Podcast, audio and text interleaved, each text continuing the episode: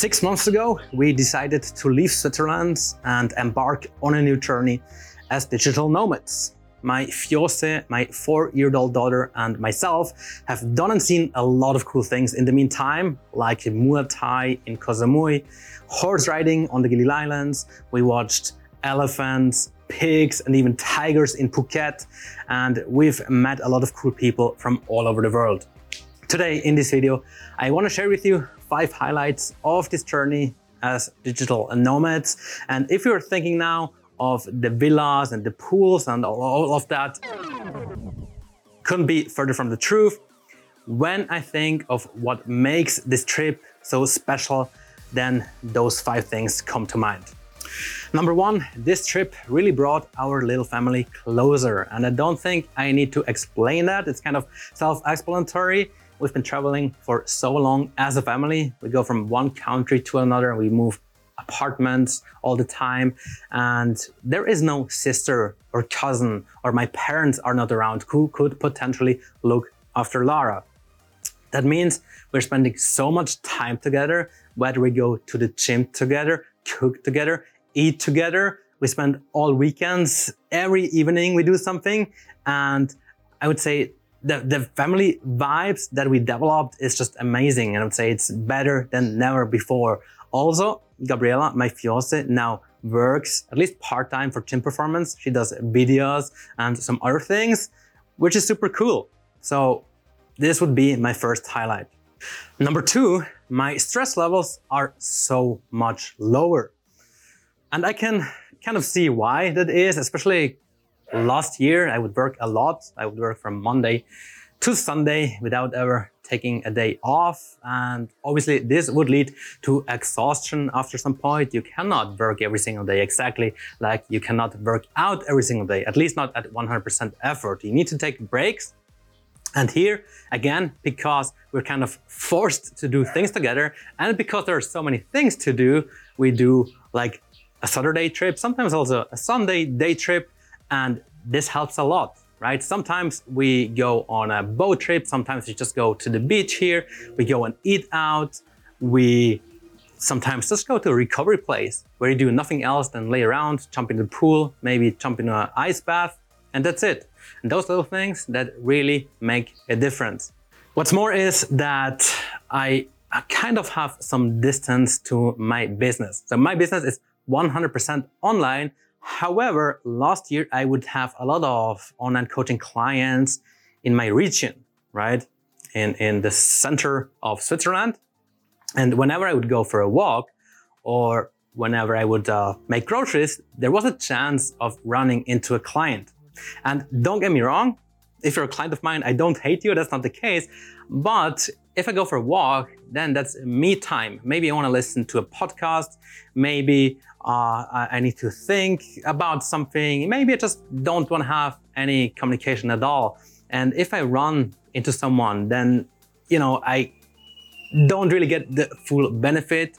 Um, and then also because it's warm and sunny, I just love to go out and go for walks, right? The 10,000 steps every single day is super, super easy. I'm a summer person. I love the sun. And uh, I think this too contributes to me feeling more relaxed. It gives a little bit of this vacation mode. Maybe it's the vitamin D I get from the sun. I just noticed, my fiance noticed that my stress is much lower. So this is another thing I really love about this trip. Third highlight, we're experiencing a lot of self-discovery and self-exploration. And this is something I realized way back in 2014 when I went to the United States for seven months just by myself. When you're doing things by yourself, then you actually learn what you like and what you dislike. Also, as I always say, your surrounding affects your decisions, what you make and what you don't make. But when you're on your own, then you need to make your decisions on your own, right? There is no mother or teacher or anyone who tells you what to do and what is right and what not. And sometimes you make stupid decisions, but at least you realize, oh, this was not something for me. I didn't like kayaking. With my fiance, and this is a very good example, she went snorkeling Now, I didn't came to mind for me because like I don't like fish, I don't really like the sea, I like the beach, but not the sea. And she absolutely loved it. In fact, she came back from the snorkeling tour and just booked another one, right? Something she wouldn't discover if we weren't here. For me, it was more like, well, taking a ball, going out to play soccer with my daughter, with random kids here, or maybe just messing around with like this these kids it's so much fun. And again probably because i was working a lot and focused on my business i totally forgot about those little things. So this is something very very cool. And this is why i would everyone recommend to travel by themselves at least once in their life. And now in this setting as a family it works really well as well. Fourth highlight of this journey I really found my passion for fitness again. Now, it wasn't that I lost my passion or hated working out, not at all, actually. But there was a time when I went to the gym just for the sake of going. I really didn't enjoy it that much anymore.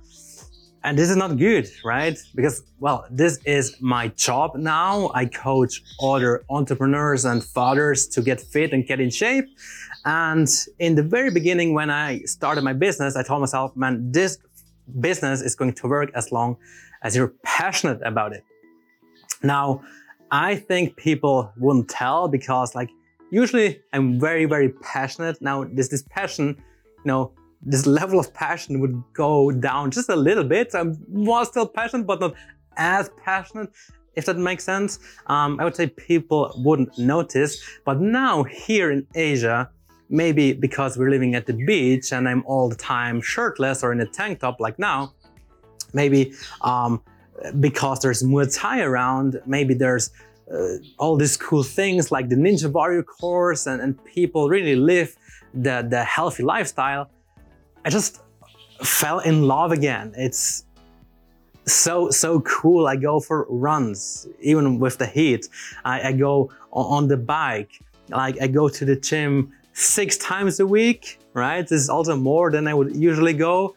Um, I go for a swim and I just like love being here. I love going out in nature. Um, so I'm really, really grateful to have this passion again because at the end of the day, um, again, it's my job and my mission my mission is to prove everyone out there that it's possible to be in good physical shape as a father, as a business owner, and as a traveler, right? And this combination, I mean, it's not easy. It's not easy at all to stay in shape. But here I am, and all I have to do is really document my journey because I have so many challenges. And whenever I face a challenge, I have an idea for a video or when a client comes and says, okay, I eat out two times a day, how can I handle this? I can give them an answer because this is what I do, right? We haven't cooked in like three months, right? We go out very, very often, right? We, you know, I'm, I'm still busy with, with work, with family, and I tell, look, this is what I do. This is how I make sure I can go to the gym and I just can give them all my insights and my experiences, which helps them tremendously. Because imagine if I was 20 years old, I wouldn't have a family, I wouldn't have a business. And then I, I uh, coach someone who is a family father who has two businesses. They cannot relate. And, and the advice from this 20 year old, nah, not useful. My opinion. All right. I don't want to attack anyone. But yeah, here I am I feel strong physically, I feel strong mentally in a really, really good place. I really love going to the gym. I need to make sure that I don't push too hard. Uh, one rest day a, a, week is needed, and I need to make sure that I uh, take that. The fifth highlight I want to share with you is the connections I'm making on this journey. It's so freaking cool, really. It started in our first month in, in Koh Obviously, I would go to the gym and I would meet a lot of like-minded people. I also would run into some Swiss. One is Timo. He's a general hotel manager in Koh and he was willing to try out Catalyst Sleep, which is my new product, my new supplement to optimize sleep. So I was in Phuket. I sent him over the, the supplement to try. He loved it. Um, this is just one example, like how easy it is for me to make connections, obviously in the gym. Another one, also in the gym. Uh, shout out to Nem. He is from Canada. I met him in Phuket as well. Uh, in the gym, like I went out with him to eat. We had some very good conversations about business, about relationships, and just life in general. He's a bit older than me, so he gave some wisdom over to me. It was just amazing. A conversation I still can uh, remember. It was like two or three months back. And he also was willing to try out Catalyst Sleep, eh, which was amazing because he had a background in the pharma industry. And so he could exactly tell, okay, this is good for this and that reason. Another third contact I made was an expat from the UK who is now willing, who is now living in Phuket. He came actually to Krabi now back to Phuket. And he had this inspiring story about him having a heart attack that he survived and turning his life 180 degrees. Now he lives here, goes to the gym, eats healthy and all of that. And I even invited him onto the podcast. So there's an episode I recorded with him. Super, super cool.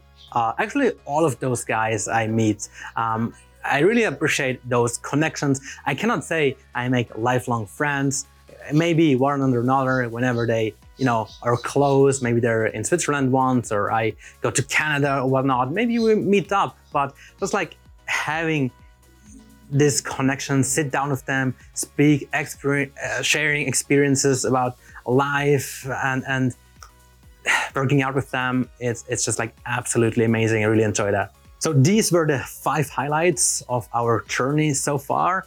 As said there is not a particular place or this one particular trip. Although, you know, the Vinland Koh Samui was amazing. And the trip we did here to the, to the island, I don't recall the name, was absolutely beautiful. But what really stands out is this change in lifestyle, right? It's not one thing. It's like all these little things that are happening on a day to day basis. I really feel like since we did this move, we are finally the, the pilot of our plane.